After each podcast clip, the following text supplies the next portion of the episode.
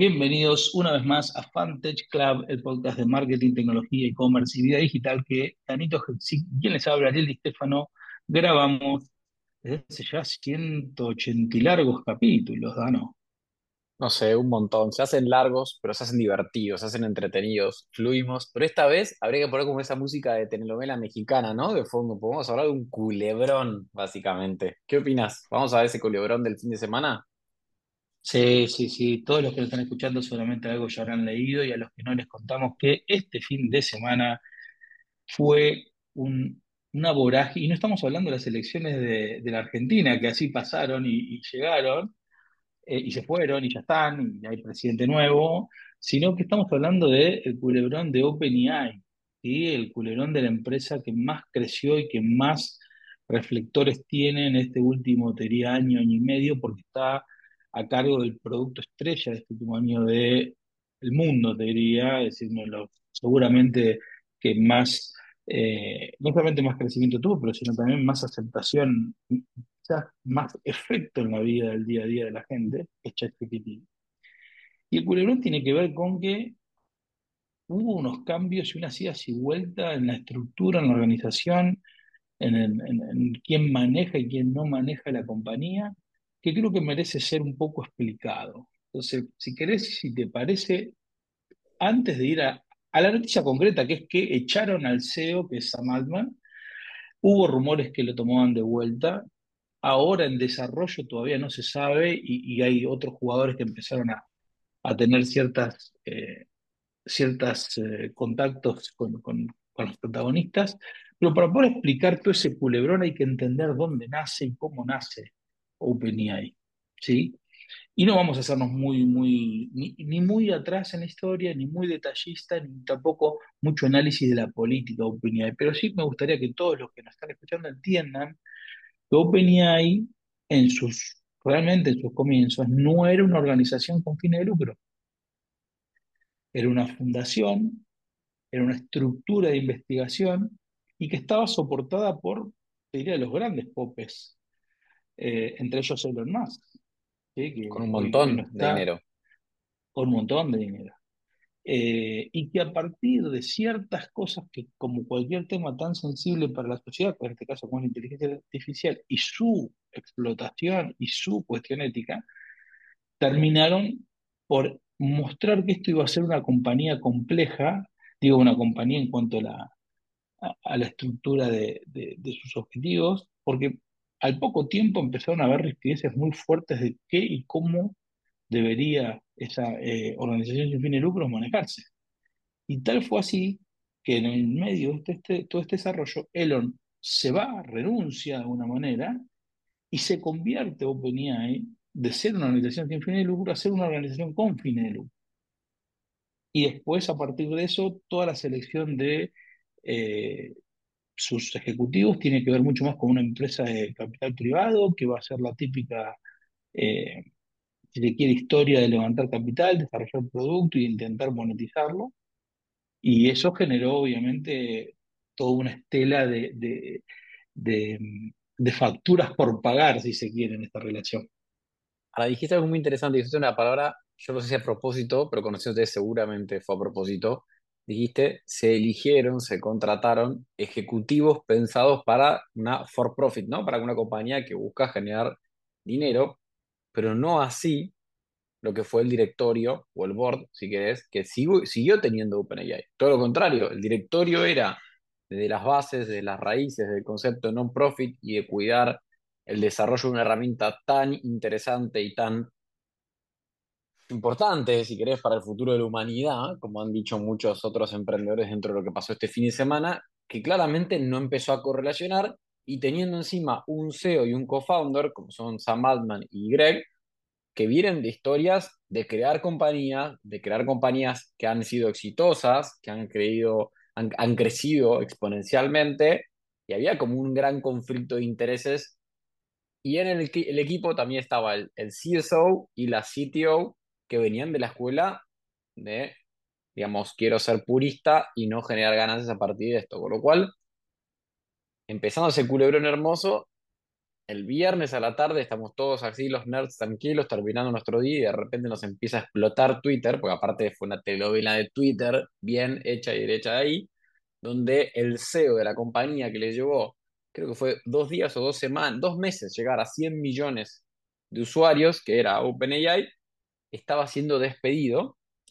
Estaba siendo despedido porque se suponía que no era bueno o no ha sido candid, es la palabra, como eh, adecuado a la forma y a la hora de comunicarle al directorio qué es lo que pasaba con la compañía, como diciendo tipo esconde algo, con lo cual ahí arrancan las 153.723 teorías conspirativas acerca de qué pasó, desde tenemos un AGI que sería como un Terminator empezando a salir y nadie se lo vio venir y nos va a matar y vamos a morir, hasta eh, hay un problema de intereses, hasta peleas con Microsoft, que es uno de los players que en la historia previa a, la que estamos contando ahora invierte casi 10 billones de dólares, una cosa así, dentro de una, una evaluación de casi 80, con lo cual fue interesante. Y empieza a darse un montón de situaciones, ¿no? Digamos, primero lo despiden a Sam,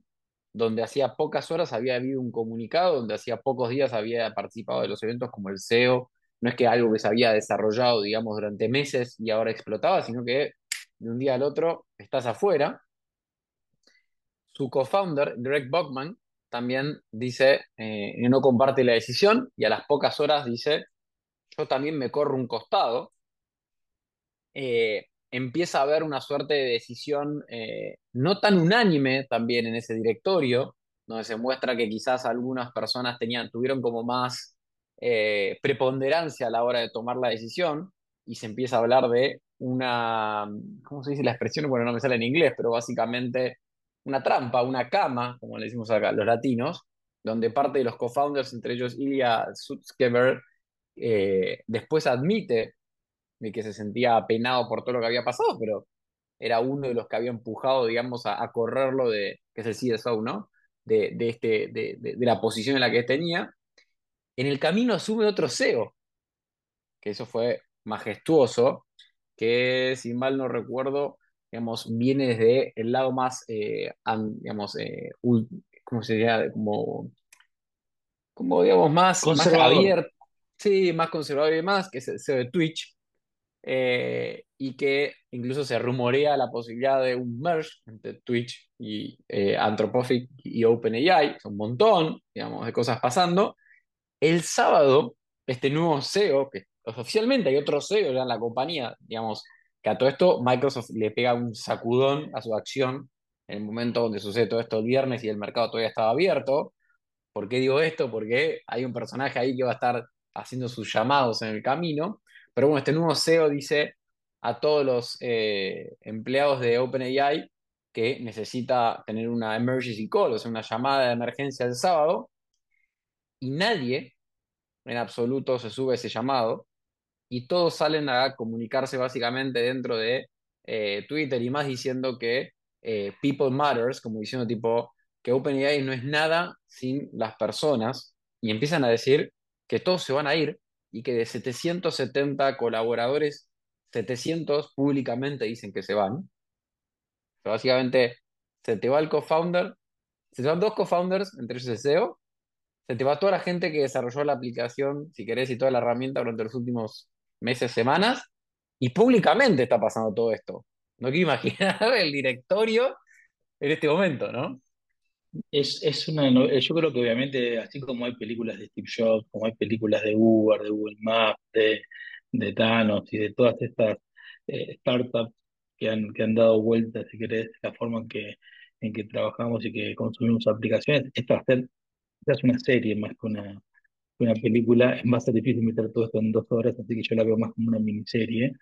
Está claro que el eje central de la inteligencia artificial y, y, el impacto que tiene el mundo amerita semejante lío, porque digo, no es el, el, botín acá no es simplemente una acción, una empresa, es realmente estar jugando probablemente con la con, la temática y la ventaja competitiva más grande que hay en los últimos 50 años. Por eso digo, hay tanto, tanto juego. Y hay, para mí, algunos ribetes en todo esto que contaste que son súper interesantes. El primero más allá de la participación de Microsoft en todo esto, porque en el fin de semana Microsoft, además con su CEO, eh, salió a contratar a, a Sam Altman, a contratar a Greg, a contratar a parte del equipo, salió Oracle a decir todos los researchers tienen en Oracle la, el mismo match de paga y de bono automáticamente si quieren Salesforce también. Salesforce, por eso digo, finalmente es, es- está claro que acá hay mucho para, para desmembrar. Lo primero que se me ocurre decir es qué frágil es una compañía evaluada en 90 mil millones de dólares. Pará, y no solo eso, dos cosas no menores. Muchos de estos empleados que se van pierden billones de dólares en papelitos, ¿no? Porque es una empresa privada y puede o no que valga lo que valga, pero pierden billones yéndose, ¿ok? De esa compañía. Pero el impacto, si querés, no solo económico de evaluación, que mínimo va a tener una baja en 2024 del 90%, estiman, pierde el momentum de entre en promedio 12 y 18 meses, perdiendo toda esa capacidad de gente que ya conoce el proyecto, que ya lo viene haciendo, que ya anda, que es un tren bala, que lo, lo estabas viendo, y que se va del otro lado Sí, sí. con Microsoft, con toda la billetera infinita que tiene atrás. Y, además, y ahí viene el gran tema, ¿no? Es decir, de la fragilidad que men- qué rol juegan los egos de todos los involucrados, arrancando en el historial el ego de Elon Musk diciendo yo me voy, pasando por el, el, el ego de los actuales CEOs diciendo yo soy lo más importante que la compañía, y sobre todo la lucha en ese board de directores eh, diciendo no, no, nosotros somos el órgano de dirección Y, y esto es como una especie, ¿viste? Yo siempre me, me resultan muy, muy graciosas esas ilustraciones donde un pez grande se come un pez chico, pero a su vez otro pez grande se come el pez grande anterior. Y así, bueno, como el board queriéndole decir al CEO, no, no, acá quienes mandamos somos nosotros, pero después de 15 llamadas de los inversores, el board diciendo, no, no, nos tenemos que nosotros nos vamos para que vuelva el CEO. Pero en el medio dilapidás 90 mil millones de dólares, que es una compañía eh, casi imposible de, de- rearmar ahora, ¿no? Así que va a estar interesante ver cómo sigue. Eh, como dicen los periodistas, esto es noticia en desarrollo, pero lo más interesante me parece que tiene que ver, y que esto siempre, quienes estamos adentro lo sabemos, pero muchos de los que escuchan dicen, no, bueno, las startups, digo, no hay fragilidad más grande, eh, si se quiere, y, y fragilidad es la palabra correcta Y las empresas de tecnología y sobre todo en un ambiente startup, digo, hasta que la empresa no tiene una maduración de una década, al menos con un mercado maduro, con los órganos de, gobierno maduros, básicamente está siempre eh, caminando en una o volando en un avión que se está construyendo y que puede básicamente volar por el aire en cualquier momento, como lo muestra esta, esta cuestión, ¿no? Ahora, fíjate lo que acabas de decir, y cuando lo extrapolas el caso de Steve Jobs con Apple, pasa del otro lado. Vos ya tenés un product market fit que si querés acá, si bien el product market fit son los 100 millones de usuarios mensuales activos, vos dirías, che, OpenAI ya tenía product market fit. En realidad, al migrar de modelo de non-profit a profit, técnicamente todavía no sabías si iba a ser realmente un profitable business. Apple en su momento estaba siendo un profitable business, pero el governance, digamos, del directorio, algunos accionistas no opinaban que el, en su momento Steve Jobs fuese el que podía llevar ese negocio a donde después, bueno, lo terminó llevando, ¿no? Pero bueno, eso, es futurología. Pero yo necesito tirar tres o cuatro vaticinios a ver si a alguno le pegamos. Yo creo que definitivamente lo que está pasando acá, digamos, tiene como dos canales, ¿no? La posibilidad también es que ante la resignación del directorio y que muchos eh, inversores que han puesto toneladas de dinero en OpenAI logren que Sam vuelva, para mí tenés una compañía que en vez de 90 billion vale cercano a 1.5 y que es mucho más apetecible para mergearla directamente con cualquier otra compañía. Ese es un track que yo creo que hoy viendo cómo se viene pasando sería como el, el que menos suceda, pero ¿por qué? Porque el otro lado tenés a Microsoft, que ya te puso 10 billions, que en un fin de semana te movió 4 o 5 llamados telefónicos y te sacudió todo, que te atrajo 700 personas y entre ellos a los dos, a los dos pibes que hicieron la plataforma, por decir una forma, a costo cero, porque no tuvo que pagar ni siquiera un billón, que sería la otra caso, un Verge o la compra de esa compañía, se trajo todo el IP, porque técnicamente como era una non-profit, la firma se puede llevar todo ese IP, o sea, eso es lo más loco. sea, se está comprando por cero al equipo, a la IP. Lo único que no se lleva es la marca, pero para Microsoft creo que eso no va a ser un problema, digamos, en el camino. Con lo cual yo creo que ese track va a ser el más divertido. Tiene Copilot aparte muy bien instalado, tiene la infraestructura, tiene plata, tiene billetera, y quizás lo hizo, y, acá estoy eh, simplemente arriesgando. Yo creo que Microsoft hizo esa movida porque la otra era, ok, voy a dejar que se evaporen los 10 billones que puse para tener el 20-25%, por lo menos lo que hago es me recupero y me quedo con, de, esta, de este mal trago, me quedo con la oportunidad de llevármelo y por lo menos subir en el otro lado mi acción, ¿no? Totalmente. Pero lo más lindo de todo esto es que definitivamente Netflix o alguien nos va a sacar una serie de esto y toda la cantidad, los kilos y kilos de pochoclo que me comí este fin de semana viendo en Twitter esto van a ser súper interesantes para, para verlo en la tele. Sí, que también queda lo que hablábamos recién de la fragilidad de las empresas de, eh, de software, lo quiero remarcar esto porque, eh, digo, la misma esencia que permite subir de cero a 100 millones de usuarios en 20 días y convertirte en una empresa de billones, más allá de los años de desarrollo y los millones de dólares eh, que se han invertido previo al lanzamiento de ChatGPT en su versión 3.5 o 4, que es cuando explotó realmente, digo, esa, esa cosa tipo un cohete que sale a la luna, que crece, crece, crece, crece, sigue siendo exactamente un cohete en tránsito, no es un, un cohete que, o la misión que ha vuelto y retornó, ¿viste? Entonces, cualquier, como pasó muchas veces en muchos de los intentos fallidos, eh, el cohete solamente llega cuando aterriza, y acá todavía está volando y claramente no sabemos cómo ni cuándo eh, eso puede explotar, y, a la, a la cabeza me vienen cientos de otras startups que están en situaciones similares, ¿no? Creo que dentro de, ese, esa posibilidad, el que más asuma la cabeza es Elon, que ayer la noche mismo le contestaba en Twitter públicamente, adelante de todo Twitter, que él es el tipo más seguido debe ser, digamos, en este tipo de cosas, al co-founder que había hecho la cama a los otros co-founders, diciéndole, ¿por qué tomarías una decisión tan drástica de ir al directorio de esta forma? Necesitamos saber qué es lo que puede estar potencialmente peligroso para la humanidad pasando dentro de OpenAI, ¿no? Lo cual es, es paradójico, porque se lo está diciendo al otro co-founder que en su bio dice eh, como trabajando de cara a la pluralidad de, la- de los humanos, amando los AGIs, como amando a los Terminators, entre comillas, ¿no? Lo estoy llevando más al tiro película. Pero definitivamente Elon acá le encanta meter el dedo donde duele, la llaga, aprender a tirar leña al fuego, es divino, pese a Sí, que tuvo un fin de semana interesante con sus cohetes, ¿no? No, bueno, pero digo, eh, siempre le da el tiempo para tirar uno o dos tweets que, que revolucionen entre ellos. Le, le, le auguró un próspero futuro a la Argentina. Digo, Ah, sí, fíjate que en el medio en el medio de todo eso pasó esto de, eh, de Elon y Elon es definitivamente quien, quien mueve el amperímetro del cholulaje en, en Twitter. Eh, yo creo, y con esto cerramos, creo que eh, vamos a ver la próxima semana probablemente cómo esto se decanta y termina en alguno de todos los caminos que vos dijiste.